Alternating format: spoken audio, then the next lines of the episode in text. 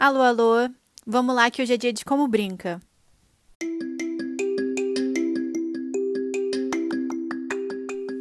Nossa segunda convidada desse especial de maio é ela, Maria Paula, do Ateliê do Sim. Inclusive, ela é uma das mais pedidas aqui no podcast. Maria é celebrante de casamento e, inclusive, celebrou meu casamento em 2019. Além de uma pessoa muito, muito especial, Maria tem uma energia tão gostosa. Ela, ela eu sou muito fã né, da, da mulher e da celebrante que ela é, mas principalmente eu admiro muito a pessoa Maria. Eu fiquei muito feliz quando ela topou vir aqui. Ela é muito criativa, engraçadíssima. Maria é boa de papo, sabe? Ela fala, fala, fala. Se deixar, a gente vai, vai levando horas de nosso papo. Inclusive, é muito difícil saber onde terminar. É, mas eu espero que todo mundo curta, riem e até se emocionem com esse nosso papo cheio de sim e cheio de Maria.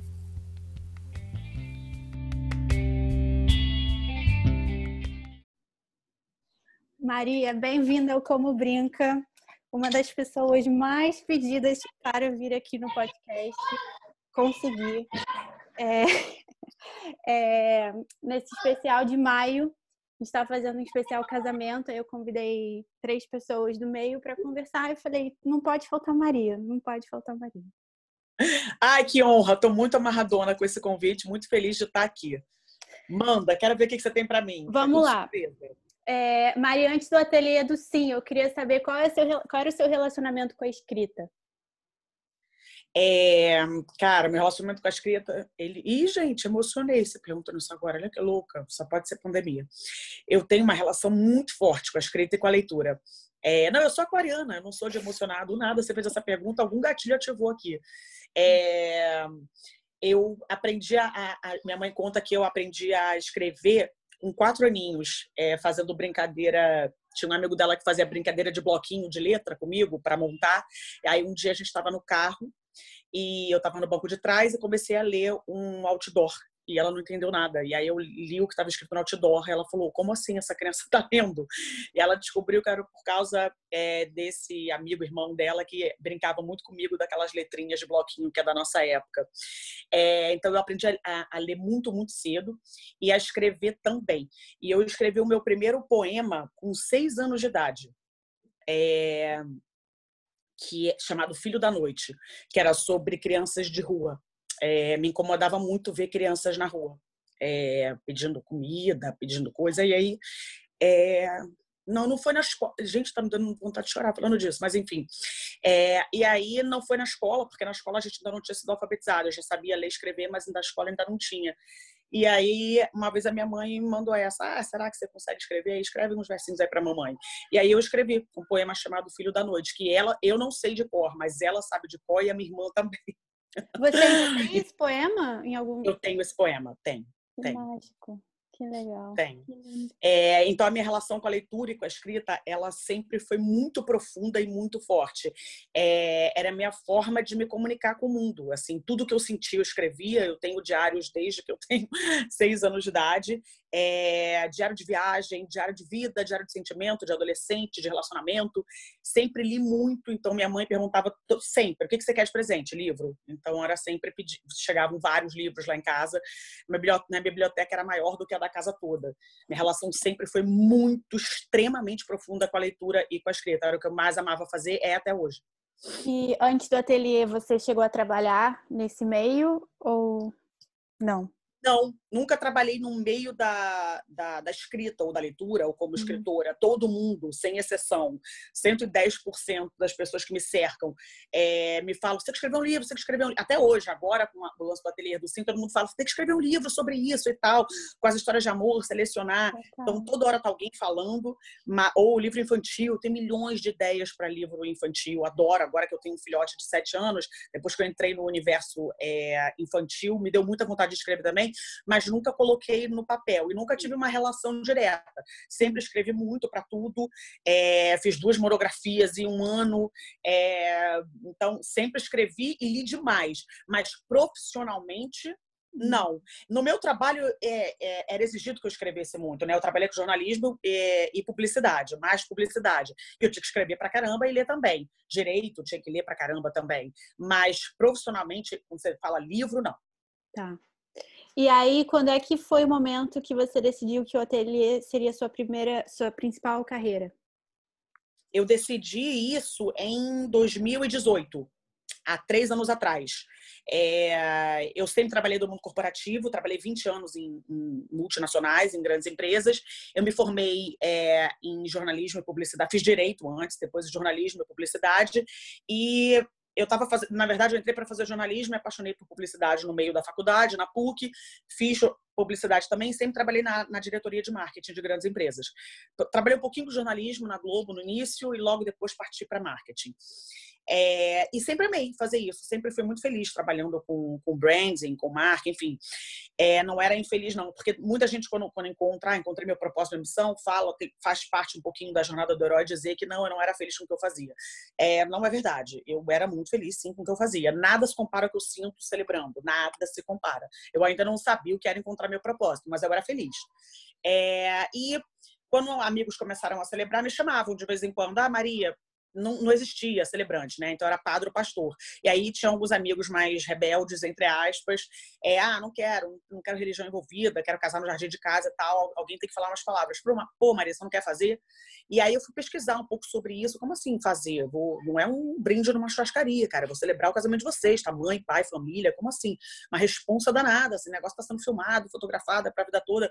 E aí eu fiz, eu morei fora uma época em Nova York, e aí eu fui pesquisar conversar com amigas que moravam fora e descobri que tinha um supermercado de celebrants. É uma coisa muito comum na Europa, nos Estados Unidos, na Austrália, enfim.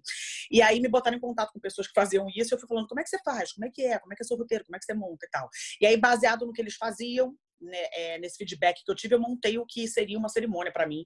Uhum. E fazia casamentos de alguns amigos e dava de presente de, de casamento para eles, mas como total, como hobby, total. Uhum. Levava uhum. meu trabalho é, super a sério e isso era um presente que eu dava quando rolava.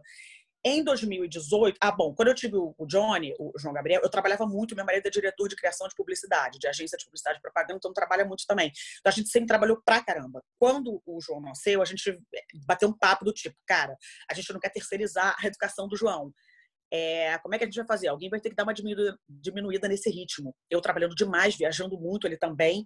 É, e aí eu decidi abrir uma consultoria chamada MP Branding, MP uhum. de Maria Paula, é, para atender as é, empresas que eu já tinha trabalhado, fazendo branding, marketing, enfim, outras coisas. E aí deu super certo é, eu comecei a ser dona da minha agenda, então tinha tempo para o João, consegui levar na escola, conseguia ser uma mãe presente, não, não, deixar na mão de folguista babá, porque nada contra, mas não era o que eu queria, eu queria criar uhum. meu filho, estar tá próxima dele. E aí deu certo. E a gente começou a ir a casamentos feitos por celebrantes. Até então não, sabe, não tinha. Uhum. E aí o Alê, meu marido, começou a me provocar, do tipo, cara, você tá vendo isso? E aí os amigos mandavam vídeo, mandavam foto. Caraca, Maria, olha aqui, a gente tá no casamento, tem uma pessoa celebrando, olha isso aqui que você fazia e tal, não sei o quê. É, e aí o Ale falou: você viu que isso virou uma profissão real? Você viu que agora as pessoas estão ganhando dinheiro fazendo isso? Isso agora é um ofício. Agora o negócio é, existe, isso que você fazia para amigo. Eu falei, pô, por que você não, não pesquisa essa porra, Maria? Caramba, é muito maneiro, alguém que faça e tal. E aí ele descobriu que tinha um cara conversando na agência, ele trabalhava na UV na época, tinha um cara do time dele, da equipe dele, que era muito amigo de um cara que fazia isso, que era celebrante, já até bem conhecidinho, que é o Bruno, que é um querido. E aí ele falou, cara, quer botar em contato com ela? Eu acho que ele topa bater um papo para falar um pouco. Ah, tá. Pegou o telefone, falou com ele, ah, claro, top e tal. E aí eu fiquei com esse telefone um tempão e nunca liguei. É, ah, não vou incomodar, a pessoa nem me conhece, vou marcar o um almoço, detesto isso. Pô, muito coisa de aquariana, né? Ah, não vou invadir, não vou pedir nada, não vou falar, você tá maluco. E fiquei sem. E o Alê chegava em casa, dia sim, dia não, e aí ligou pro cara. O cara falou que topa, vai ter um papo com você. Na época ele ainda trabalhava em uma agência pequenininha na Barra e ele é, mesclava os dois, é, uhum. celebrava e trabalhava nessa agência. Quando a gente conversou em dezembro, no mês que a gente conversou, a gente conversou em dezembro de 2017, em janeiro de 2018 ele largou e ficou só como celebrante, por coincidência ou não. E aí até que chegou em dezembro, eu descobri pelo Instagram que uma amiga minha, era amiga em comum com ele, uma grande amiga minha, tinha trabalhado numa agência com ele, e falei, cara, marca você um almoço com ele e eu vou, me leva, porque aí não fica tão chato. Uhum. E assim foi. Aí a gente bateu um papo, virou amigo de infância, duas horas no almoço, ele estava na hora do almoço do trabalho dele, eu fui encontrar com ele, eu falei, bom, nesse dia você foi demitido, né, que você ficou três horas no almoço, né, você saiu para almoçar, tomou um lanche, voltou três horas depois, foi aí que você decidiu largar a agência, aí ele brinca, aí ele começa, começou a rir. E aí foi muito legal, ele foi super bacana, me contou tudo como é que era, como é que era esse universo, eu falei, legal, ele falou, pô, vou fazer o seguinte, quando eu não tiver a data, eu vou te indicar, vamos fazer assim. É, o que, que, você acha? Pô, achei muito legal, vamos embora. E aí, assim foi. É, logo depois que a gente conversou, em dezembro de 2017, eu tinha uma viagem, a gente tem casa fora e viaja sempre. Uhum. E aí, janeiro, a gente. Ih, caramba, recusar. E aí, janeiro, a gente sempre, sempre passa fora. A gente tá, eu estava indo viajar, quando cheguei, é, dois dias antes de eu viajar, me liga um casal. Olá, Maria, tudo bem? Tudo. Olha, fulano te indicou, você poderia bater um papo com a gente. Eu encontrei com eles ali numa, no Shopping da Gava, pertinho da minha casa. Falei, vamos embora. Encontramos nós três. E depois de uma hora e meia de papo, eles falaram: a gente quer você. E era um super casamentão no Lago Buriti, que é um lugar conhecido aqui para muita gente e tal. E eu mandei a real. Falei: gente, o negócio é o seguinte: eu não tenho marca, eu não tenho nome, eu não tenho Instagram, eu não tenho site, eu não tenho nada. Eu sou a Maria Paula que celebra casamento de amigos de vez em quando. E aí eu fui catando esses amigos, pedi para me mandarem foto, catei trechos de, de textos que eu tinha feito de casamento para eles e mandei para esse casal por, por WhatsApp, na hora. Falei, é isso aqui, rola, rola, a gente curtiu você, a gente confia, vamos embora. Então eu falo que os meus primeiros casais, eles foram assim, eles são meus sócios honorários, patrocinadores master. né? Eu que deveria ter pago para eles para fazer o casamento e não o contrário, porque eles foram muito corajosos, eles apostaram, de, pularam de paraquedas, sem paraquedas, de olhos fechados e deram na mão uma cerimônia para uma pessoa que eles sequer tinham visto um vídeo de uma cerimônia uhum. confiando ali no meu papo, sacou? Uhum. Foi bem, bem incrível. Eu não faria isso. Então, Mas como que você achei... tava... Mas como que você estava com você nesse processo, assim, tipo, não, acho que, que né, você falou que muita gente estava ali falando, ah, Maria, faz, mas o que, que você estava pensando naquele, nesse processo todo? Tipo, será que isso vai dar certo? Será que realmente Eu pensei, eu pensei que era uma coisa que eu amava muito fazer, e o Ale falava muito isso. Cara, agora que você está com a tua é, com a tua consultoria, você é dona do seu tempo e da sua agenda. Você consegue mesclar. Antigamente não dava, né? A gente trabalhava em empresa, não tinha hora para sair. Agora você é dona, você pode pegar um projeto a mais, um a menos e você se empremou. E o Ali chamou a atenção, assim. Ele falou, ele me conhece mais do que qualquer outra pessoa no mundo. Acho que ele e minha mãe são as pessoas que mais me conhecem no mundo. Então ele falou, cara, você, era, você é muito feliz celebrando. Todas as vezes que você celebrou, você, cara, você descia em êxtase. Então, cara, dá uma chance para isso aí, vê qual é, uhum. né? É, o não você já tem, né? Aquela, aquela é. frase. Se não der certo, não deu, você tem a tua consultoria, vamos embora. É, e na época, eu, eu lembro que eu virei para esse cara que eu conversei, para o Bruno, e falei assim, cara, e aí? Você acha? Ele falou, ó. Para 2018, você não vai fazer muita coisa, relaxa, fica tranquilo. Porque eu falei, pô, eu tenho aí um dos projetos e tal. Ele, não, relaxa, você vai fazer, se você começar a fazer mais, você vai fazer mais em 2019, porque as pessoas, as pessoas fecham com um ano de antecedência. Então, a pessoa vai começar a conversar com você em 2018 para fazer em 2019. Então, relaxa que você não vai ter um movimento grande, não, em 2018. Falei, ah, então tá, então vou tocando minhas coisinhas, vamos ver. É, então, não tinha grandes expectativas, é, até porque eu nunca tinha feito um casamento é, que não fosse de amigos, eu não sabia uhum. o que era. Uhum. Então, fui assim, ah, vamos ver qual é, literalmente. Eu gosto de fazer, vamos embora. E aí, eu conversei com esse casal, marquei. Esse casamento foi o primeiro casamento que eu fechei, mas não foi o primeiro que eu fiz. Tá. Fechei e viajei. Quando eu viajei, me procurou um outro casal, que era um casal homoafetivo, e eu falei, vamos fazer uma, uma videochamada, a gente fez uma videochamada, e aí a gente começou a conversar, pum, fechamos também. Eu só sei que quando eu voltei no início de fevereiro para o Brasil, eu, meu marido, ele voltou antes, e aí eu cheguei para ele e falei, bom, quando eu voltei, eu já tinha seis casamentos fechados. Esse que eu fechei antes de sair, cinco por, por vídeo chamada, de pessoas indicadas por ele. E até então eu não tinha contado para ninguém, tá? Porque eu tenho uma questão com, com fracasso. Então, assim, eu, eu sempre tive sucesso no que eu fiz, porque eu sempre corri muito atrás, claro. Então eu ficava, cara, eu não vou dar testado de fracasso aqui, uhum. né? Então, se não der certo, ninguém sabia. Se der uhum. certo, aí eu vou contando pro povo, depois uhum. que eu já uhum. fizer sucesso. então, vou ficar pianinha.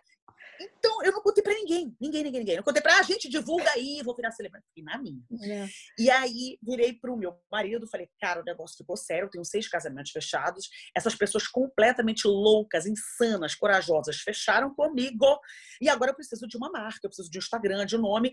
E a gente sabe que santo de casa não costuma fazer muito milagre, apesar dele ser diretor de criação, ter mil campanhas fodas, já ganhou 15 milhões de cane, todos os prêmios do mundo, ter mil prêmios na minha casa, saindo pela porta. Na hora de fazer um convite para a festa do filho, dura seis meses. Então, eu sei que santo de casa não faz milagre, mas eu falei, cara, tem que ser você. E aí, cara, ele fez. Aí ele fez o milagre, eu botei muita pressão. Ele brinca que reuniu com a galera da UGV um dia, na época ele estava lá, ele falou assim, bom, entre mil campanhas de, de marcas famosas, agora minha mulher não, não satisfeita em trabalhar durante a semana, ela vai trabalhar no fim de semana, tá virando celebrante oficialmente, precisamos de nome. E aí surgiu Ateliê do Sim, ele criou o Ateliê do Sim, celebração feita à mão e todo um conceito, as cores, o que seria e tal, tudo veio da cabeça do meu marido. E não teve é... uma história que ele, tipo, trancou a, a equipe e fez todo mundo fazer esse... esse o, o brainstorm. É, o brainstorm. Ele fica brincando, hoje tem cerveja para todo mundo, pizza de graça, vamos criar aqui. Mas acabou saindo da cabeça dele. E ah. aí foi muito legal, porque ele criou alguns conceitos e pensou em coisas que, obviamente, eu não pensaria, porque eu não sou gênia como ele. E aí ele falou muito da, na época que ele chegou com o Ateliê do Sim, eu falei assim, cara, Ateliê do Sim, todos os celebrantes tinham é, casamento no nome, né? Então era casamento colorido, casar com poesia, bendito casamento. Então os grandes nomes tinham todos e ele virou, eu falei, cara, ali tem que ter casamento no nome. Ele, não, não tem que ter casamento no nome, pelo contrário. Ele falou, eu prevejo que você vai fazer mais do que casamento. É, você vai celebrar o amor seja ele como for. Então você vai ter sim no nome, porque você vai dar sim pro amor. E ele estava certo. É, e depois disso, todo muita gente que começou depois de mim hoje não tem mais casamento no nome, porque é verdade, eu fiz casamento, eu já fiz 15 anos, eu já fiz homenagem póstuma, eu já fiz batizado. Então eu não estou presa em casamento. E quem tem casamento no nome, casar, casamento, casando, hoje em dia fala, é. cara, se eu fosse escolher meu nome hoje, eu não colocaria. Porque me prendeu. Então é legal uhum. ele ter tido essa, essa sacada sem sequer conhecer desse, desse universo. E é, e aí ele fala: você vai dar sim pro amor, seja ele, seja ele como for, onde for, do jeito que for. E ele estava super certo. E ele, ele entrou com uma cor que não tinha. Ele, ele entrou com roxo e azul as pessoas usavam muito cores relacionadas a amor. Então, rosa, rosa escuro, uhum. é, vermelho, né? Uhum. Cores relacionadas a coração, é, ícones como aliança e tal. Ele falou: não, não, não, tu vai ser azul e roxo. Eu falei, roxo? Caraca, eu nem uso roxo. É, roxo e azul. Eu falei, nem uma cor muito feminina. Normalmente o decisor nessas horas é mulher e tal. Ele não. Ele bateu e, cara, ele tava certo em tudo, né? No final. Todo Conceito mundo hoje fala, cara, fez. todo, todo mundo fala ser, ser roxo tem tudo a ver, porque todo mundo fala, a gente olha o roxinho já, já na hora identifica aquele sim. É, é um ícone rapidamente identificável em, ah. no meio, né, de, de, casamento, porque é o único roxo com azul e tal. Então hoje eu vejo que ele tinha toda a razão. É, então é muito legal. Ele teve celebração feita à mão, porque é uma coisa handmade e tal. Uhum. E aí, cara, eu fiz o meu primeiro, e aí assim foi, fechei. Ele criou, comecei a fazer Instagram, postando tudo que você pode imaginar. Frasezinha, postei foto, porque eu falei, gente, o que, que eu vou postar se eu não tenho um casamento? A casamento de amigo, frases, é, citações, o meu próprio casamento, vai enchendo linguiça para dizer que tem o Instagram. É, e eu falo para a galera que está começando, hoje em dia eu faço consultoria para a galera que está começando e tal, e cursos, e eu falo, gente, vai do jeito que for. O ótimo inimigo do bom, vai uhum. com o que tem. Gente, mas a pouco depois conserta. As pessoas mudam. Você já viu um famoso que se você olhar a primeira postagem dele e a última, não tem nada a ver. As pessoas vão mudando, a gente vai mudando. A gente é, nós somos seres mutáveis. Se você olhar o Instagram de qualquer ser humano, ele não está hoje como ele começou vamos que vamos. E vai falando, gente, olha como é que era um horror. E é legal até para você é, ver a evolução. Acompanhar a é evolução, é, é total. É, a gente está sempre em movimento. A gente, total. o que a gente acredita, o que a gente acha, a nossa vida, nossas escolhas. E o Instagram, seja lá o que for, representa isso. É, então é muito engraçado olhar como, como começou hoje em dia, né? É, e aí eu comecei assim, quando eu fiz o meu primeiro casamento, foi no dia 3 do 3 de 2018. Esse dia mudou a minha vida mesmo, em todos os, os aspectos. Nesse dia eu descobri a minha missão. É porque apesar de eu já ter celebrado, eu nunca tinha celebrado profissionalmente, feito o casamento de pessoas que eu nunca vi na vida, que eu não conhecia, que eu fui apresentado, foi uma relação comercial. Eu conversei é, fiz uma entrevista e escrevi sobre duas pessoas que eu não conhecia, sobre uma história que eu nunca tinha tido contato. Então, é claro que é diferente. Uhum. É, e aí, quando terminou esse casamento, é, o Ale falou, e aí? O Ale foi comigo. Ele foi comigo a várias. E aí ele falou, e aí? Eu falei, cara, e aí que eu descobri o que eu queria fazer. Que eu, eu acho que foi para eu vim para a Terra para isso. Eu descobri o que eu vim fazer aqui embaixo, assim. Tenho certeza que esse foi o chip que botaram em mim. É, eu não consigo mais fazer outra coisa. E ele falou, sério? Eu falei, sério. E agora eu vou batalhar, eu vou nadar nesse oceano azul e eu vou de braçada, vou fazer tudo. E aí, Lara, assim, é, porra, cara, eu falo muito de signo porque eu nem entendo tanto de signo. As pessoas acham que eu entendo pra caramba, que eu sou um glossário. Eu não sou, não. Mas eu entendo do meu. E eu sou aquariana e acidente em áreas, assim, quando eu boto na cabeça, ninguém segura e eu sou um trator. E eu falei, agora vai. Porque é isso que eu quero fazer. Eu me arrepiei toda. Eu, quando terminou a semana, eu falei, cara, é como se eu estivesse literalmente numa uma comunhão com o divino, real, seja lá o que o divino for, tá? No que você acredita. Eu nem tenho uma religião, mas eu falei, caraca, é isso. Eu uni tudo que eu mais amo fazer, tudo que eu sei fazer, é, vendo a reação das pessoas ao que eu falava. Eu não, eu não, sei te explicar. Nada se compara a isso. Absolutamente nada. Nada. É missão no, no mundo. Assim. É, é, fica piegas falar de hoje, né? Porque hoje em dia falar de propósito. Mas se, se pudesse descrever, é isso. É, é unir paixão, é vocação, missão, sei lá, tudo. Todos os ãos no balaio, mexer, sacudir e falar. Quase uma, uma, uma, juro, uma sensação assim extracorpórea. Um troço louco, louco, louco.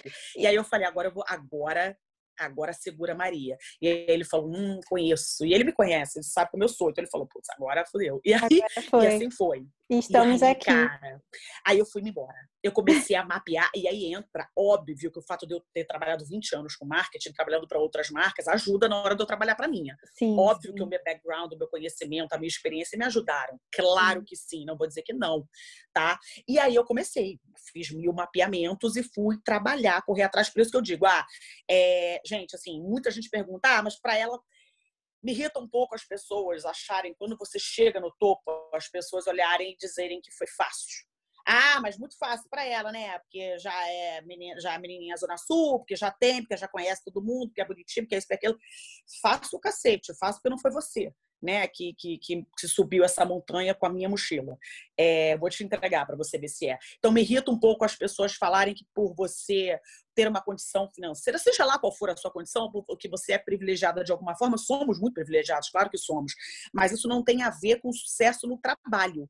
Sucesso do trabalho é transpiração. Eu tenho Total. ajuda já teu talento pra caramba, ajuda teu dom pra caramba. Mas é óbvio que são pontos de partida. Você não vai querer trabalhar com uma coisa que você não tem absolutamente nenhum dom, nenhum talento, a não ser que você seja completamente louca, né? Sim. Então, claro que você que o seu ponto de partida é algo que a primeira pergunta que um coaching faz para você ou um terapeuta é o que você ama fazer. O que você, onde você se enxerga, o que, que você curte fazer, onde, o que, que você é feliz fazendo, o que, que você acha que você faz bem. São as primeiras perguntas de qualquer coach. Então, na boa, se você algo que você odeia fazer, repensa, filha. É. Então, isso sempre me irrita um pouco, assim. Então, trabalhei muito, não foi, não veio facinho, não. Veio rápido pra caramba. Foi melhor do que qualquer previsão é, positiva. É, eu sou muito positiva, eu sou muito. Eu sempre acho que tudo vai dar certo e tudo dá. É, eu não sei o que vem primeiro, o ovo ou a galinha. Se eu acho que vai dar certo e acabar dando, ou dá certo, então eu sempre acho que dá. Mas eu sou a pessoa mais otimista do planeta. E, mas eu corro muito atrás. Uhum. É, e aí todo um esforço por trás do. Pô, mas muito. Né? E, mas, eu, olha, as pessoas não estão acompanhando. Pra caramba. Imagino. É, as pessoas não estão, exatamente. Elas não estão na, né, na tua pele, elas não estão do lado de dentro. Elas só estão, elas só, você só deixa, as pessoas só veem o que você deixa elas verem. No meu caso, Total. eu deixo as pessoas verem muito pouco. Mais uma vez, por ser aquática, você nunca vai me ver reclamando, sofrendo, falando da, da merda que eu passei. Jamais. Eu sou o melhor tipo de amiga, porque eu não dou trabalho. Eu ajudo, eu tô do lado, eu sou parceira, mas na hora de falar da minha, da minha M, só quem sabe é quem tá muito, muito, muito próximo e me arranca a forceps, tá? Porque eu não faço, não falo. É, sou zero mimimi. É, então, quando eu comecei, eu falei, cara, vou trabalhar, vou trabalhar, vou trabalhar para isso. E fui, fui, fui, transpirei, transpirei, corri atrás, fiz tudo, mapeei quais eram os, os, eventos do meu mercado, fui bater papo com pessoas que eram referências no meu mercado, fui ativar todos os meus contatos de pessoas que, da época que eu tinha casado, 8, 10 anos antes, 8 anos antes, eu fui fazendo tudo que dava. Uhum. E aí, em setembro deste ano, de 2018, a minha agenda já estava cheia. Isso foi assustador. Foi muito rápido. Foi, foi uau! Eu lembro que eu falei isso pro, pro, pro, para esse cara que eu conversei, né, que virou quase um padre, quase não, um padrinho nesse, nesse mundo. Eu falei, cara, eu tô você tá de sacanagem. Você tá, eu falei, tô, tô sem agenda. Ele, pô, que foda, que maneiro. É isso aí, você achou que você ama, vambora, vambora. Ele sempre foi muito legal, assim, nesse sentido, sempre torceu muito. É... E ele foi muito generoso, eu sempre falo isso. É quando você é muito generoso, as coisas vêm também, né? Tipo, pô, eu lembro que na, em janeiro ele me ligou para falar, cara, você não vai acreditar Porra, tinha um cara, uma pessoa famosa, tinha procurado ele para fazer o casamento. Eu acabei de fechar casamento de fulano. Eu falei, pô, que foda! As coisas acontecem. Quanto, eu acho que o universo funciona muito assim. Quanto mais você dá, mais ele traz. Então, por isso que hoje as pessoas falam, ah, mas você dá, você dá consultoria, você dá curso, você dá mentoria. Do... Você não tem medo de você criar um monte de concorrente que vai competir com você e vai tirar seu mercado? De jeito nenhum. Falo isso em alto bom som, no meio da praça de megafone. Não. Inclusive, no meu, no meu curso, eu pego, eu pego as fichas do meu casamento, o casamento da Lara e do Pedro, entrego todo o texto na mão dele. Fala, você não tem medo de entregar esse texto? Menor. Se você quiser fazer esse texto só mudando o nome, vai lá. Nunca vai ficar igual a minha cerimônia. Nunca, ela nunca vai ser a minha. Porque não sou eu falando, porque não foi você que escreveu. Então, não, é, cópia tem pra caramba, plágio aos montes. Vai ter sim, toda semana, toda semana, sem exagero, alguém me manda, porque nunca sou eu que acho. Mas alguém uhum. sempre acha e me manda. Olha aqui, copiando seu texto, olha aqui, copiando seu poema, olha aqui, copiando sua foto, olha aqui. Cara, copiando seu bordão, tem de tudo. Nunca será. A Maria. Não é porque eu sou melhor, sua... não. Não tô falando, não, mas tô falando é relação, a sua essência, porque é a, a sua essência. Um, não vai ser. Total.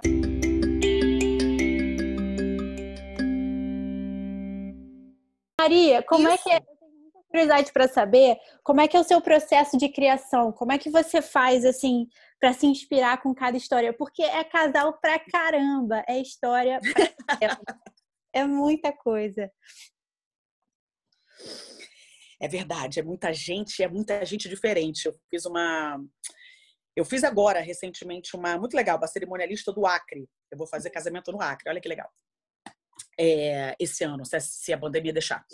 É, e aí ela me perguntou isso, não, ela me perguntou sobre perfil de casal antes. É, qual é o seu perfil de casal? Eu falei, eu não tenho. Eu adoro não ter perfil, né? Isso é uma pergunta muito recorrente comum. Você tem um perfil? Ah, o seu casal é esse tipo. Normalmente tem essa coisa, né, de você, inclusive no marketing, mapear quem, quem é seu público-alvo, qual tipo de casal que te procura. Cara, não tem. E eu adoro não ter. Eu faço casamento das pessoas mais diferentes entre si. É uma mistura danada. Eu acho que é um símbolo do que é o Brasil. Eu faço de gente assim. é muito, muito, muito. Por isso que você assiste uma cerimônia minha, é completamente diferente do outra. Não é, não é papo vendedor, não. É, é até difícil. Você, você bota uns vídeos seus lá. Ah, tá bom, a cerimônia da Maria é desse jeito. Não, aí você vai em outra e fala, meu Deus, mas foi completamente diferente. Parece outra coisa. Então, é, o meu processo criativo, ele é muito parecido, mas o meu perfil de casal, o tipo de pessoas que eu faço o casamento, ele é muito, muito, muito diferente. Não tem. Eu não consigo te, te definir. Ah, são pessoas assim, que gostam disso, que fazem fazem assado, que moram em tal coisa, que ganham tanto, que são. Não tem, eu não consigo. É, e, eu, e eu amo isso, é uma das coisas que eu mais amo no meu trabalho. É, o processo criativo é o seguinte: ele é, se dá sempre na madrugada, eu só crio na madrugada quando o mundo está em silêncio. É, o meu mundo, ele é muito, muito, muito alto, ele é muito falante, ele é muito barulhento. Então, se você me pergunta, eu consigo criar no barulho? Consigo perfeitamente, porque a minha vida sempre foi é, barulhenta. A minha família é numerosa, eu sou sou a mais velha de quatro irmãos, tinha irmão mais velho da parte de pai, irmão mais novo, era uma criançada. Era uma... Então, eu já fiz poema sentada no colo da minha mãe num carro com sete pessoas indo de um lugar a outro. É, eu consigo criar no caos. O caos não me, não me inibe nem me atrapalha, mas, porém, contudo, eu prefiro no silêncio. Uhum. E aí, o, o, o, meu marido ele diz que baixa o Chico Xavier em mim, porque às vezes ele levanta para fazer pipi ou ele levanta para ir ao banheiro e eu não vejo. Eu tô na sala só com a luz do computador ligada. É, eu tô com fone normalmente porque eu, eu gravo as entrevistas que eu faço. É. Eu gravo a voz, né? Então isso é muito mania de jornalista, que é para não perder nada. Então além de anotar tudo que vocês falam, eu também gravo, porque eu não quero perder nada, nenhuma vírgula. Então quando eu chego em casa eu ouço tudo de novo e eu transcrevo além das anotações uhum. que eu já fiz. E aí transcrever é um exercício para mim. Na hora que eu transcrevo, é a hora que eu me conecto muito com vocês durante a entrevista, muito, muito fortemente. Tanto que uma das coisas que eu peço para os entrevistados, para o casal, é para não marcar nada depois da entrevista, para não ter hora, porque às vezes pode durar uma hora, pode durar uma hora e meia, pode, durar duas, e eu não gosto que tenha pressa do tipo. Maria, tenho a minha prova de maquiagem às quatro da tarde, vamos ter que terminar aqui, eu detesto isso. Então eu sempre peço para não marcar nada depois. Mas eu também entrevisto, teve gente que eu já entrevistei, casal que mora no Japão, uma da manhã. Não me incomodo, eu, eu sou coruja, eu sou da noite. Uhum. Mas eu prefiro que não tenha nada pra gente não ter hora. E aí eu chego, transcrevo aquilo tudo, e é muito louco, porque o Alexandre fala, cara, eu levantei, eu liguei a luz da. da ele tem que passar pela sala pra, pra ir pro, pra cozinha e tal. Eu, você não viu. E aí eu boto a mãozinha assim, tipo o Chico Xavier mesmo. E aí eu me reconecto com vocês quando eu tô, quando eu tô ouvindo a voz de vocês de novo e transcrevendo. A partir dali, gente, eu juro por Deus, eu não ouço mais nada. Pode passar uma ambulância embaixo na minha rua aqui. Eu não ouço nada eu entro no universo ali, no caso, por exemplo, Lara e Pedro, eu entro no universo Lara e Pedro e nada me tira daquilo, a não ser algo muito, muito, muito sério, muito forte, né? Meu uhum. filho tocando em mim. eu entro num, num, numa nuvem ali. Meu marido brinca que é, sou eu ali recebendo algo e, e transcrevendo. E aí, a partir daquele momento, sai. Então, tem gente que, por exemplo, cria aos poucos, né? Cria a uhum. prestação. Uhum. Eu não crio a prestação. Cada um tem seu processo, né? A gente uhum. respeita e acha todos eles muito incríveis. O meu, ele vem de uma vez só. Eu não paro e falo, e veio uma inspiração aqui, então eu vou escrever um pouquinho da cerimônia da Lara e do Pedro, porque eu vi uma coisa que me lembrou eles. Não, uhum. eu bato ali e dali sai tudo. E eu não levanto enquanto não sai tudo. Posso mexer um pouquinho às vezes? Posso, porque, porque rola muito de vocês me mandarem alguma coisa depois da entrevista. E eu deixo. Eu sou, eu sou muito destemida. É, eu deixo vocês me mandarem coisa até três dias antes do casamento, né? Eu sou muito louca. Então, depois que vocês fazem a entrevista, rola muito e eu falo isso para vocês, gente. O que vai acontecer é que depois que vocês fizerem a entrevista, como eu não mando as perguntas antes, vocês não se preparam de propósito, porque eu quero que vocês espontâneos, eu quero que vocês falem o que vem. Mas, por outro lado, vocês vão ficar pensando sobre aquilo. Isso é muito comum. Isso acontece em 90% dos casos. E aí eu falo, vocês vão ficar pensando, putz, não falei aquilo. Sabe aquela discussão que você tem com alguém que depois você deita e fala, porra, devia ter dado essa resposta, devia ter dado esse fora. E você, você fica pensando tudo que você poderia ter falado. Então, é isso. Entrevista é a mesma coisa. Você vai para casa e fala, aí o Pedro vai fazer uma coisa que você vai falar, putz, como é que eu não falei isso dele, cara, na hora da entrevista? Cara, esqueci de mandar essa para Maria. E aí vocês ficam me mandando áudio e coisas escritas sobre coisas da entrevista que alguma coisa aconteceu que te lembrou. Sim. E ao invés de dar, eu, antigamente eu falava, me manda até uma semana antes, até uma semana antes eu consigo colocar na cerimônia. Hoje em dia eu já falo até três dias antes, louca. Bom, então, no meu então caso, criou meus votos. Tipo, eu saí dali pensando em várias coisas, mas eu falei, não, vou, vou mandar para Maria. Eu falei, que maneiro mandar para Maria. Acabei de escrever meus votos aqui. Foi maravilhoso no meu caso. Não posso reclamar. Às vezes eu uso alguma coisa, eu, eu chego a improvisar. Isso é muito louco, eu não recomendo, tá? Eu não recomendo. É, a não ser que você seja muito, que você tenha muita segurança no que você está fazendo. Mas às vezes eu improviso o texto em cima do voto de vocês, no final. Porque vocês fazem os votos durante a cerimônia. E aí, enquanto eu estou falando, eu lembro de alguma coisa que você falou no voto que eu achei muito foda e jogo no, no texto no, no depois. Uhum. É, mas isso é, é, totalmente improviso e ao vivo. Você tem que dominar pra caramba para fazer. Então, não recomendo, mas eu faço. É, eu fiz com vocês isso, inclusive.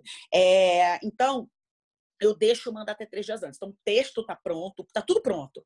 Mas eu consigo inserir no texto, no poema, em alguma coisa, algo que vocês me mandaram ali até três dias antes. Então, eu deixo o texto pronto no meu Google Docs, eu só não imprimo. Eu só imprimo mesmo a cerimônia do, casamento na, na, madrugada anterior, né? na noite anterior. Porque se der algum problema com a impressora, eu ainda tenho amanhã do dia seguinte para imprimir aqui embaixo, né? aqui do lado. Uhum. Eu tenho um plano B. Então, realmente, eu só imprimo na noite anterior. Então, deixa vocês me mandarem coisa, mas o meu processo criativo é sempre na madrugada. Eu entrevisto vocês entre um mês e 20 dias antes, para estar tá com vocês bem fresquinhos aqui, né? Eu não gosto de entrevistar uhum. muito tempo antes, não, porque eu gosto de ter a versão mais próxima do casamento de vocês. Então, eu entrevisto entre 20 dias e um mês antes, entrevisto vocês separadamente, peço para vocês não contarem um para o outro sobre a cerimônia, para não perder a graça, para não estragar, para não, não roubar no jogo. E aí eu faço na madrugada, normalmente também não recomendo, mas é como eu funciono. Eu escrevo normalmente na semana do casamento. Então, entre uma semana e quatro dias antes. Eu não falava isso antes, porque eu achava que eu, se eu falasse isso nas entrevistas, é, hoje em dia eu devo pagar de Maria, oh, Maria mentiu, Maria mentiu. Hoje eu pago de mentirosa, porque era uma estratégia de marketing, né, gente? Assim, uhum. não falar isso porque eu achava que eu ia deixar meus casais muito inseguros. Né? Então, quando eu estava começando, eu falei, não vou falar isso não, porque os caras vão falar, pô, essa, essa louca escreve uma semana antes, essa menina não vai escrever meu texto, né? É, mas hoje eu falo, hoje eu já falo a verdade, assim, é. hoje eu é. já, nas entrevistas, Maria, e aí? Sim, escreve porque é como é bom para mim. É. Eu tenho casamento, gente, todo fim de semana. Hoje em dia eu tenho uma média, sei lá, de cinco, cinco casamentos por fim de semana. Eu tenho casamento quinta, sexta, sábado, domingo, dois no sábado, três no domingo. É, eu, eu, eu, quero ter vocês ali mais pertinho. Eu não gosto de ter um monte, monte de cerimônia entre o que eu escrevi de vocês e, e, celebrar vocês, entendeu? Então eu escrevo aí na, na média uma semana antes.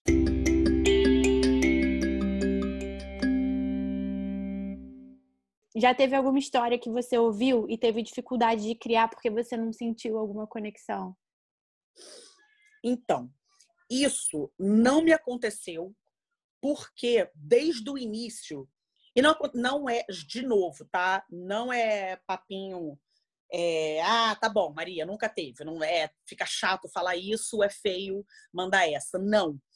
É, não é blá blá blá, não. Até porque eu falo, eu mando a real, tá? Tudo, sempre, dou a quem doeu, eu sou muito assim. É, não teve por quê? Porque desde o início eu tenho um critério de escolher os casais, tá?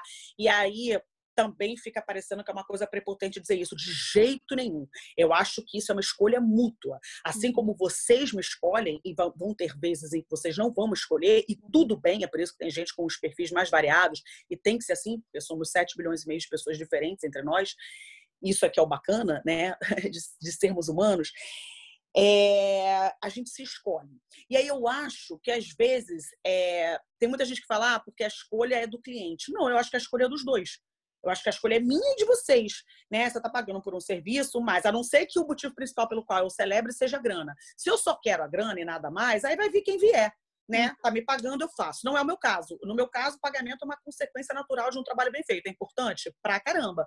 A conta chega na minha casa que nem chega na de vocês. Inclusive a de luz tá vindo super alta. Tá tenso. Ela nunca erra o caminho. Todas chegam na minha casa. Todo mês. Preciso pagar, preciso. Preciso de grana, super preciso. Gosto, gosto, gosto de conforto, gosto de viajar.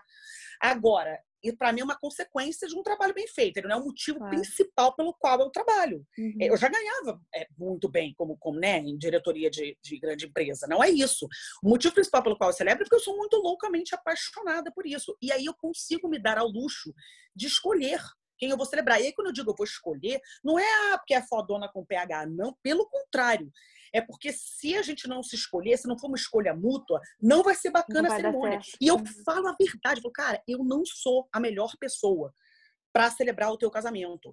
E não é aquela coisa de desculpa, sabe quando a gente quer terminar o namoro, que a gente não ama mais a pessoa, que a gente joga a culpa na gente? Tipo, cara, você é a melhor pessoa do mundo, você é um cara foda, você é maravilhoso, você é nota mil, mas eu não sou a pessoa para você. Uhum. Parece desculpinha de quem quer terminar namoro, que não tá uhum. tá mais afim.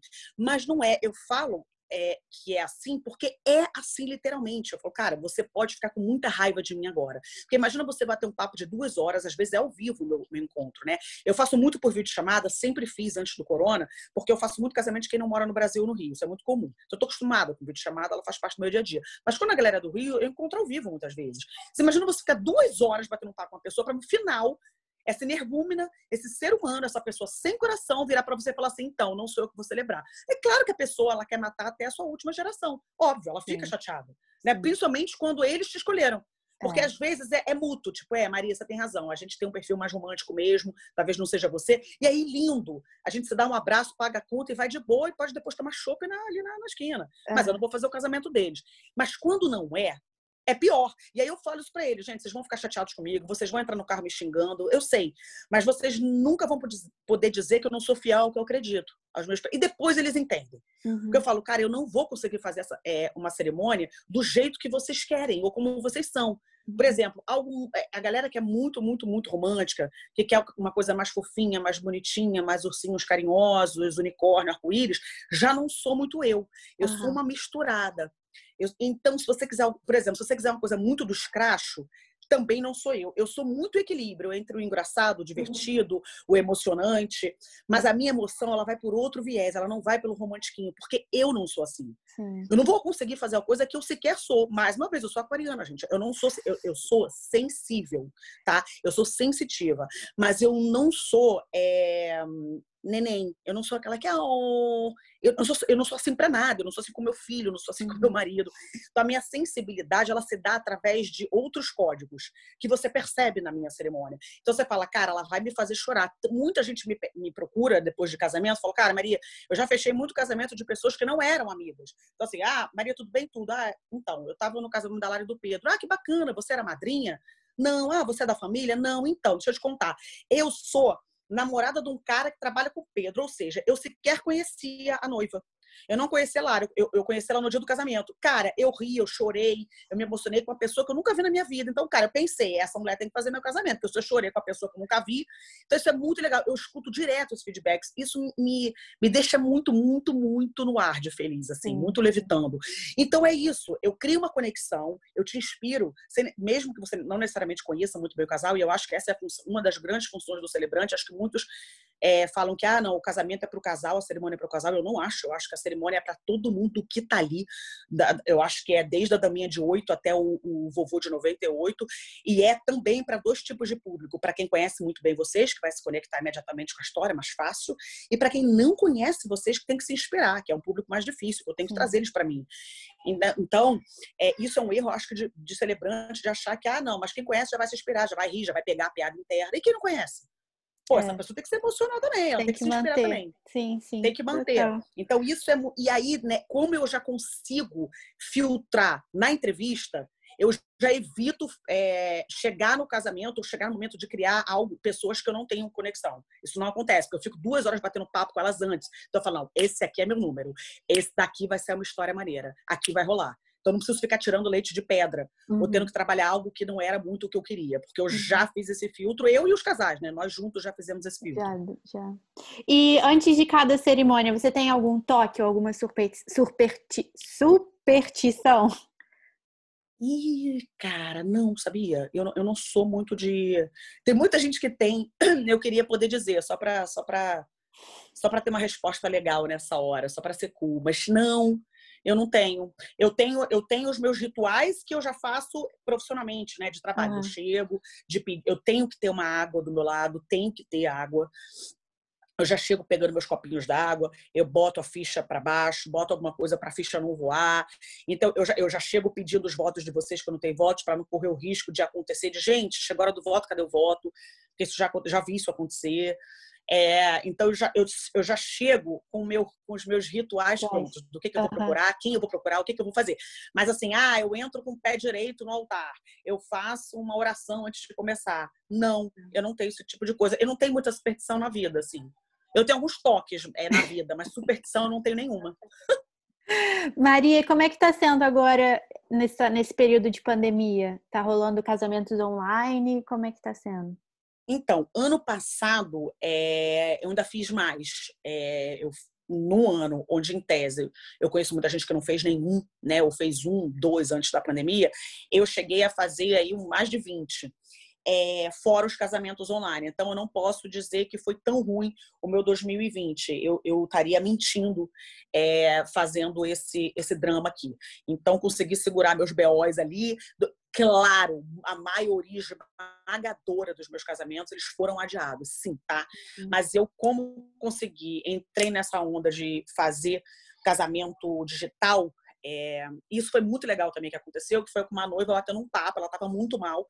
O casamento dela seria, é, ela já começou em abril, assim, a pandemia começou mais em março e tal, começaram a rolar os adiamentos, e ela, pô, Maria, eu tô muito mal, queria pensar em fazer alguma coisa, não queria deixar passar. Ela adiou, mas ela estava muito triste. Eu falei, cara, e aí me desceu essa ideia, eu não sei de onde surgiu isso. Eu falei, cara, e se a gente fizesse online? Ela, online? Eu falei, cara, vamos tentar. Eu daqui, vocês daí, chama os amigos. A gente está fazendo Zoom direto, Zoom com famílias, Zoom com amigos, Zoom de trabalho. E a gente testa. Vamos ver se esse negócio está certo. Não vai ser a cerimônia, né? Eu digo que não é uma cerimônia, é uma pré-cerimônia, porque eu vou fazer a cerimônia de casamento deles e também eu não posso queimar a largada. Então uhum. não é a cerimônia do ateliê do sim, eu crio uma outra coisa, é uma uhum. terceira coluna. E aí eu falo, vamos tentar? Aí ele embarcou nessa loucura. E aí aconteceu algo que foi muito maneiro, não posso negar, foi o grande pulo do gato. Uma amiga minha que é produtora de TV é, conversando comigo sobre a pandemia. Maria, e aí, mercado de evento? A gente, pô, tá, tá catando matéria e tal. E era pro É Casa, que é um programa de TV aqui na Globo. E aí ela falou, cara, e aí? Eu falei, cara, e aí que eu vou fazer minha primeira cerimônia virtual? Ela, oi? Você vai fazer uma cerimônia de casamento virtual? Cara, nunca vi isso. E ela pesquisou e, não viu, não achou isso em lugar nenhum. Então, a gente sabe que a gente, eu já trabalhei em TV, o ineditismo é algo que conta muito quando você quer tentar vender uma matéria numa reunião de pauta, né? Uhum. Então, cara, nunca vi. Cerimônia virtual, posso vender? Ela, ela, ela trabalha no da Fátima, né? mas ela queria vender uhum. para o de Casa. Uma amiga minha estava pedindo, eu falei, pô, pode vamos ver se rola. E aí assim foi. Uma produtora um dia entrou em contato comigo falou: Eu sou fulana, indicada por fulana. Ela me disse que você vai fazer uma cerimônia virtual. É, confere? Eu falei: Confere. Ela, você me dá o contato do casal? Podemos fazer uma matéria com vocês? Podemos. E aí eu achei que era uma matéria gravada. E era uma matéria híbrida, gravada e ao vivo. Então eu entrei ao vivo né, de casa é, falando com o Zeca Camargo, e foi muito incrível, porque aí eu entrei ao vivo, o casal entrou ao vivo, e a gente entrou logo antes da cerimônia. Então, teve uma matéria ali falando uhum. sobre cerimônia virtual, nunca tinha tido, era uma coisa inédita. Uhum. Foi a primeira cerimônia virtual do Brasil, isso foi muito legal. E eles conversaram com a gente ali ao vivo. Entrou o link ao vivo, a gente conversou, o casal conversou, terminou e iniciou-se a cerimônia. E aí eu fiz a cerimônia, vários amigos de tudo quanto é canto do mundo também pelo Zoom, e foi maravilhoso. Eu entrevistei eles, fiz uma entrevista por vídeo chamada antes. A gente fez teste antes de link, eu e o casal, bota aí na TV, a gente vai, vai pegar no computador, vai passar para a TV. No dia anterior eu falei, gente, vê se a minha carinha tá entrando aí, vamos testar, vê se o som tá rolando. Bota a galera no computador do Zoom, vê se tá entrando. A gente fez um testezinho rápido e rolou. E aí no dia seguinte, e aí, rolou a matéria e a gente fez. E foi muito incrível. As pessoas se emocionaram, elas riram, elas choraram, eles também. Eles uhum. dançaram depois, teve um brinde. Aí um amigo tocou, começou a tocar violão, a outra amiga começou a cantar na outra janelinha e eles dançando. Cara, foi muito incrível. Foi assim, não poderia ter sido melhor. Uhum. E funcionou. E aí depois disso, a gente sabe o poder que tem a TV aberta no Brasil, não dá para negar. É, a gente sabe que, que cai, mas não, mas é uma coisa estrondosa, vai para o Brasil todo. E aí, cara, é realmente a minha exposição gigante. Não tem dinheiro que pague isso cara, comecei a receber pedido do Brasil todo para fazer cerimônia virtual. Então, isso segurou muito. E aí eu passei a colocar isso na minha tabela, né? No, obviamente num valor mais baixo, mas mesmo que meu processo criativo seja o mesmo, eu vou continuar tendo que criar, mesmo sendo virtual, é claro que o fato de eu não ter que. Eu, eu me visto, eu me arrumo, eu tomo banho, eu boto maquiagem, eu faço cabelo, tudo isso, que eu vou aparecer. Mas óbvio que é diferente de, de, de ser presencial. E aí eu comecei, e aí começou a bombar. E aí outros celebrantes do Brasil inteiro, do mundo, gente que não é nem do Brasil, começou a entrar em contato comigo. Ah, eu vi que você fez cerimônia virtual e não sei o que, nananã. É... Pô, como é que é? Me conta aí. Eu comecei a contar um pouco. Até as cerimônias foram pedalando, começaram a fazer transmissão simultânea pelo YouTube, e tal, o negócio foi, foi ficando maior. E aí vários celebrantes começaram a fazer, o que eu achei um movimento muito legal, aliás, incrível. E aí o negócio fluiu de fazer cerimônia virtual. Depois começou a rolar um movimento, uma nova onda de pocket wedding, de casamentos mini é, wedding, pocket sim, wedding, sim. que era aqueles casamentos até 30 pessoas, ou em casa, home wedding. Né? Uhum. Né? Você pega ali a varanda da tua casa, chama teus pais, os teus, os teus irmãos, e faz uma coisa pequenininha ali para marcar. Muita gente, por exemplo, ah, pô, a gente já comprou um apartamento, a gente quer se mudar, a gente já está com aluguel valendo a partir desse mês, porque a gente já ia casar em maio e ia morar junto em maio. Então a gente, pô, tá lá o apartamento, a gente quer ir. Então, é, tem coisa, é o que a gente quer engravidar. A vida acontece, né, gente? É, então, é. as pessoas queriam usar, marcar. Não vai deixar de fazer a cerimônia, mas vai fazer. E aí eu fui fazendo coisas menores e o negócio rolou. Esse ano tá pior, não vou mentir. Esse ano tá pior. Porque esse ano tá pior do que o 2025, porque as pessoas estão adiando. É, estão fazendo, algumas estão fazendo ainda o, o virtual para uhum. marcar ali a data, mas estão tendo muito cancelamentos. Uhum. E aí eu uhum. mando a real. As noivas me perguntam, ah, Maria, você está falando isso, vai assustar as pessoas. Não vou. É, é, entrou aqui uma ligação. E aí as pessoas ficam, ai, mas você vai falar. Pô, as noivas me procuram muito, cara. Eu sou muito termômetro, porque eu sou uma das primeiras a, a, a ser procurada. Então, eu falei, cara, eu vou fazer com os outros que eu gostaria que fizessem comigo. Eu vou partir deste princípio, desse pensamento. Se eu fosse uhum. noiva, eu queria que as pessoas me dissessem a verdade. Então, elas me ligam muito. Às vezes, antes de ligar para a cerimonialista, Maria, me conta a verdade, o que está rolando aí, qual é o cenário, qual é o, o, o, o status. E eu mando a real, ó, vou falar, tô com tudo adiado até tanto. Ó, a, a partir de tanto, ainda tô com casamento. Para elas irem tomando a decisão delas também.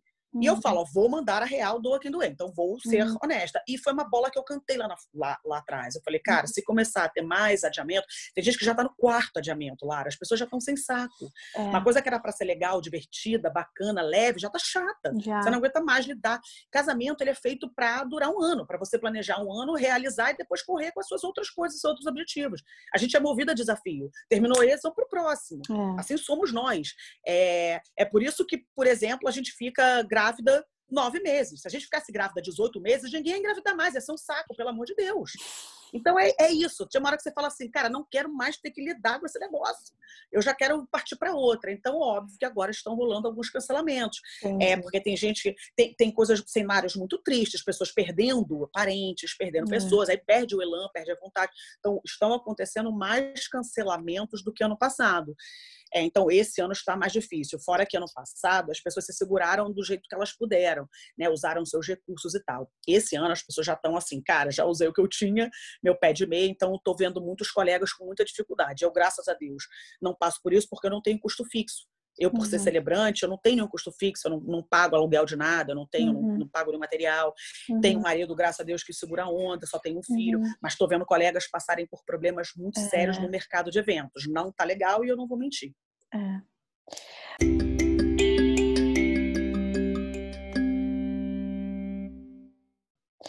Maria, agora você claramente é uma pessoa muito criativa. Além de escrever, é, tem algo mais que, que você usa esse seu lado criativo? É, uso muito, muito na escrita. É, lado criativo, meus amigos me, me, me acham muito engraçada, então eu sou sempre a Maria do stand-up comedy. Assim, quando a gente sai, Eu sou aquela que diverte a mesa. Então, eu sou aquela que não tem direito de estar chateada, basicamente, ou estar gripada. Então, às vezes, quando sabe aquela pessoa que assim, hoje eu tô quieta, posso? Tô com dor de garganta. Não, não pode. Não, não pode. É, então, eu sou a. Se você não a, falar, é tipo estranho, né? Se você não, não fizer alguma coisa, tipo, não, a Maria não tá bem, ela não pode. Isso. Que que então, às vezes, quando eu tô mal, é, quando eu tô triste com alguma coisa chateada, ou tô de garganta, ou tá, tá mal, ou tá, você tá mais. Mas dias que você tá mais quieta, pelo amor de Deus, todos nós.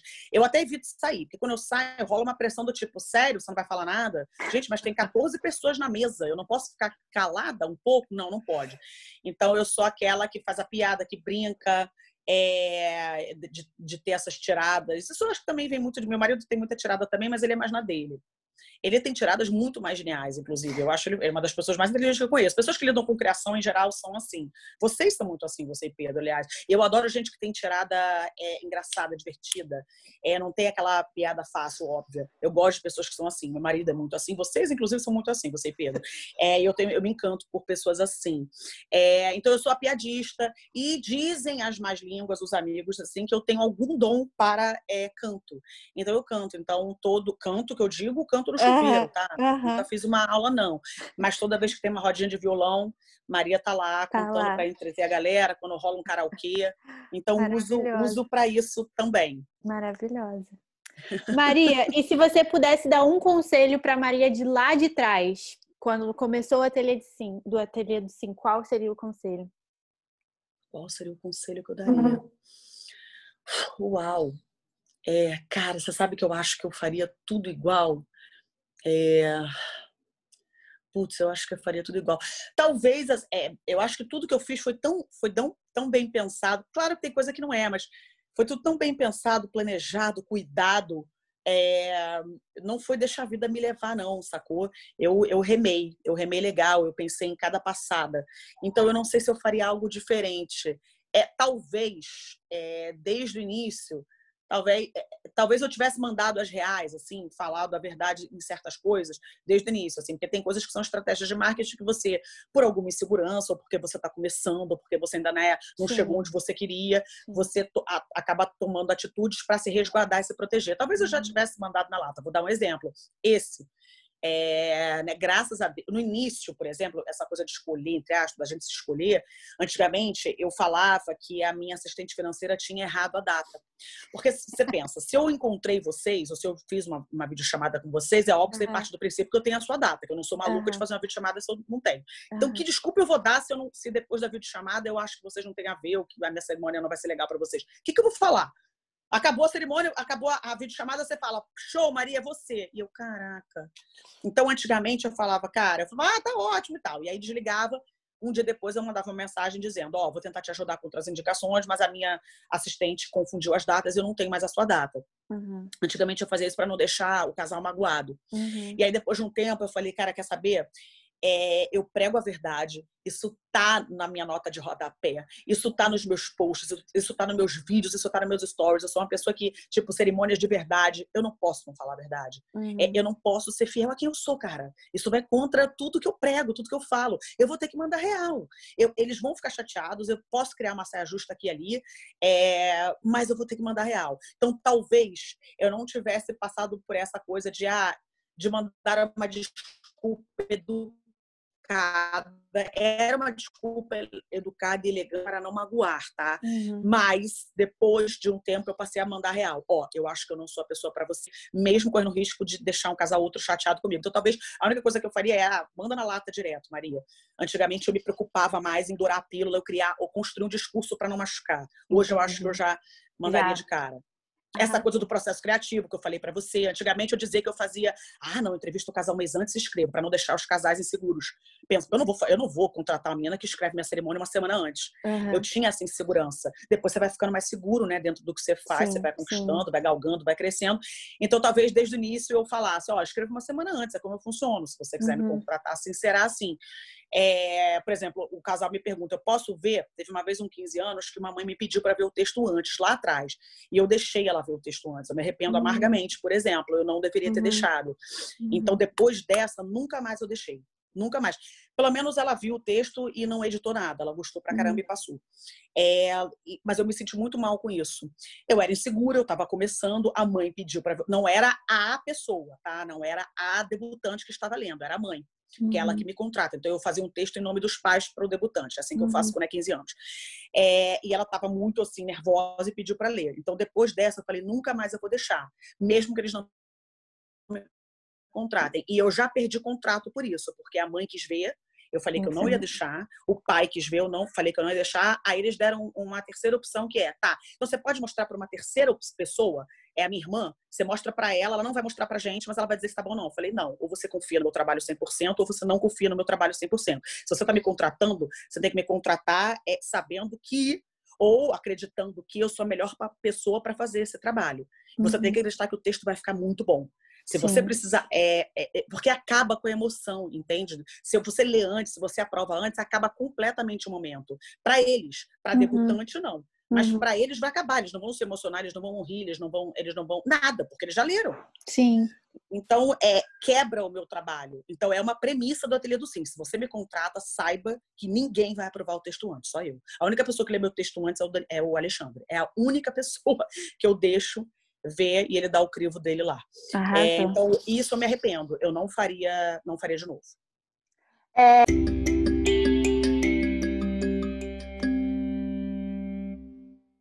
no final da, da entrevista, eu costumo fazer três perguntas. Na verdade, são três indicações. A primeira é um livro que seja muito significante para você. Ai, pô, escolher um livro maluco, essa eu acho que é a pior pergunta para mim. Putz, se você olhar aqui, tem livro na minha casa saindo de tudo quanto é lugar, parece gremlin, joga água, sai mais um. Um que tem, ou então que, que nesse tá, momento tá, você lembre, que você lembre.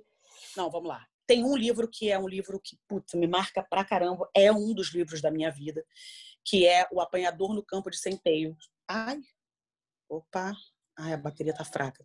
É o Apanhador no Campo de Centeio do J.D. Salinger. Esse hum. livro marcou muito a minha vida. Eu acho que todo mundo tinha que ler esse livro antes de morrer. Eu sou completa, completamente apaixonada por ele, ele me marcou demais. Então, o livro que me marcou. Um outro livro muito forte, eu não consigo dizer um só, O Mundo de Sofia. O Mundo de Sofia, ele me iniciou no mundo da filosofia. É, então, ele também é um livro que me, até hoje me marca. Eu já reli três vezes. Ele me iniciou num mundo que eu me apaixonei, que foi o mundo da filosofia. Então, eu não consigo não falar dele também. Uhum. Entre outros, tá? Tem vários, senão a gente Sim, vai ficar mas... até desses dois, com certeza. Porque me... Não porque são os melhores livros que eu já li. Não, mas porque mas... te marcaram, sim. É, o segundo é. A segunda indicação é um filme ou uma série? Oh, uau! É... Um filme é uma série. Tá. Pra mim, é óbvio, eu não tenho como não falar de, de Friends, pensando em, é verdade. Série, porque ela, ela me marca, ela é uma referência cultural fortíssima para mim. Eu sei os diálogos de, de cor. Eu lembro que da, do último episódio de Friends, a gente indo com os amigos, no início da faculdade, a gente indo para casa de, de, um amigo ver o final da série, chorando no final. É, a minha vida. Eu sou muito nerd. Então eu sou rodeada de várias referências, assim, tipo Star Wars, enfim. Aqui, a minha casa é uma casa de nerds. É, Friends, com certeza. Uma, para mim, uma das melhores séries dramáticas já escritas é Breaking Bad. Tem muita gente que não gosta, mas é, eu, sou, eu, acho que Breaking Bad é amo eu deixo, mas acho que é uma das séries dramáticas mais bem feitas é, e que, te, que, melhor terminou. É muito raro você ter uma série que termina bem. Por exemplo, Lost é uma série incrível, foi uma das primeiras, mas terminou muito mal, na minha humilde é. opinião. Uhum. Breaking Bad, ela foi foda até o fim. Ela é. terminou bem. Sim. Então, essa é uma, uma grande dica de série. É, é, acho que Friends, por uma coisa mais leve, né, de comédia, acho que ela marcou sim uma época, ela marcou uma geração. Total. É, How I Met Your Mother, assim, mas Friends mais ainda para mim. E Breaking Bad como uma, uma série dramática. E, por último, uma pessoa que eu possa chamar aqui para o Como Brinca, que você acha que tem uma história também muito legal para contar, de vida ou trajetória. Mais uma pessoa do mercado de eventos ou um concorrente meu? Alguém que faça a mesma coisa que eu ou não, uma pessoa do mercado de eventos? Uma pessoa pode ser do mercado de eventos ou uma pessoa que, que não necessariamente de eventos, mas que você ache super interessante, que tem muita coisa para contar também. Não precisa ser do meio se você não quiser. Uau!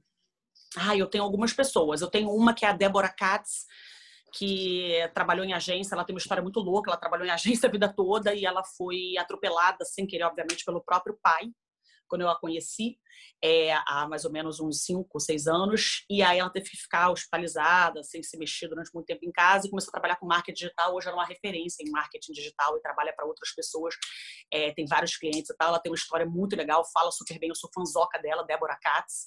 É, tem uma outra que é a Natália, que é uma pessoa muito querida, que tam, ela tem um, uma, um site também é, que fala sobre, sobre maternidade, é, que eu adoro. Qual o sobrenome dela? De a, a, ela, a, história, a, história, dela é muito maneira, porque ela teve é, é, Kid, é, gente, deu um branco. É, Kids Together. O, dela, o, da Débora é Débora Katz, o da ah. Natália é Kids Two, o número 2, Together. Tá. É, ela começou, ela já fez milhões de coisas, já trabalhou com mil coisas. Ela casou, teve filhos gêmeos, depois teve mais um, e hoje, aos 42 anos, está grávida de gêmeos de novo. E, nem, e do, todos eles naturalmente. Então, cinco filhos e cinco homens. Isso é muito incrível. E ela, uh, uh, e ela já tinha o Kids Together, então, e ela é uma pessoa que se expressa bem, que fala bem, maravilhosa. E eu sou muito outra aquariana, que eu sou louca por ela. Ah, e eu tenho uma outra que tem uma história que é a Ana Paula, a, a, empresa dela é um tech design, ela trabalhava, trabalhou na Oi comigo, mundo corporativo total, é engenheira e saiu desse universo para trabalhar fazendo projetos super divertidos e coloridos de branding, de marca e de arquitetura para restaurante, para marcas legais e tal. E hoje em dia tem a própria empresa, é mãezona e fala super bem. Tem a Laura, que é do Casime, que é filha de uma, uma das maiores cerimonialistas aqui do, do, do, Rio, do Brasil, que é a Thaís uhum. Cavalho Dias, a Laura Vilela, ela tem um site chamado Casme, se jogou nesse site e ela tem histórias muito, eu acho que é uma das pessoas que, que mais me divertem, assim, ela é muito verdadeira, ela se joga, ela manda real, ela é uma das pessoas mais cultas e inteligentes que eu conheço, é divertidaça, manda tudo na lata. Eu gosto de gente assim. O nome dela é Laura Vilela e o site é Casme. Ela tem tá. milhões. Acho que é uma pessoa que tem um arcabouço de história que você não. Vai ser muito difícil você ficar só uma hora com ela. Ela, para mim, eu gosto de pessoas que são interessantes, sabe? Você vai tomar um chopp e fica. Quando você olha, já são cinco da manhã e tá uh história. Eu gosto de gente assim. Essas três pessoas, por acaso, são assim. Maravilhoso. Essas quatro, né? Já dei quatro. quatro você falou quatro. Não, tá ótimo, maravilhoso. Maria, amei. Obrigada por ter topado vir aqui. Amei, amei que você contou tudo, que você falou, que muito bom. Espero que você volte para a gente falar de outros assuntos. E Ai, vamos. Aí, mas obrigado mesmo por ter topado. É, Ó, oh, queria te agradecer muito é, pelo convite, por ter lembrado de mim, pela honra de ser uma das pessoas mais pedidas. Espero que a galera que pediu e quem não pediu também goste muito desse nosso papo. Fiz com todo amor e todo carinho. É, vocês me marcaram como casal, de verdade. Eu me apaixonei muito por vocês. O nosso primeiro papo foi por videochamada. Então, existe amor no digital e no online, sim, porque eu me conectei absurdamente com vocês depois do nosso primeiro papo. Eu falei isso pro meu marido. Eu falei, cara, se eu não fizer o casamento deles, eu vou ficar muito chateada. É, tudo, eu me lembro de tudo do, do, casamento de vocês, do texto. Então, vocês me marcaram muito. É, fiquei muito feliz feliz com esse papo. Poderia ter mais uns 15 papos com você sobre temas variados. Meio é. vocês são o tipo do casal que o dia que eu for para Londres a gente vai sair para tomar chopp e vai ver o, o, sol raiar, vai ver o, o, sol nascer, na verdade, é porque não, não vai ter tempo para o tanto que a gente tem de troca. Então estou muito feliz e eu queria terminar com uma frase que eu amo de uma escritora que eu amo muito, que chama Maya Angelou. E ela fala uma coisa que tem muito a ver com o que eu amo, com o que eu acredito, com o que eu faço e com o que eu prego. Ela diz assim, algo mais ou menos assim. Ela fala: as pessoas elas podem é, esquecer o que você fez, elas podem esquecer o que você falou, mas elas nunca vão se esquecer de como você fez elas se sentirem. Eu amo essa frase. Essa frase é basicamente o, que eu faço, meu trabalho, o que eu amo. Então, queria deixar e terminar essa entrevista com essa frase. Um beijo muito gigante para você e eu amei, Lara. Obrigada, demais. Maria. Um beijo e até, até a próxima. A gente vai se falando. Até a próxima. Beijo. Pode me chamar de novo que eu venho. Beijo. Beijo. beijo.